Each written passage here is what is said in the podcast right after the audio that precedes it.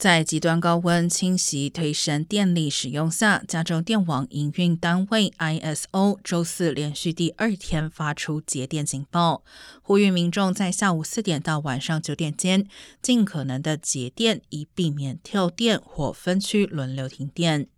专家建议在下午四点前让屋内降温至七十二度左右，之后拉上窗帘、挡板等，以保持室内凉爽。同时，尽量不要在下午四点后使用洗碗机、烘衣机、洗衣机等大型家电，也避免给电动车充电。受到高温影响，ISO 表示，接下来几天，包括劳工节长周末，有很大机会将继续发布节电警报。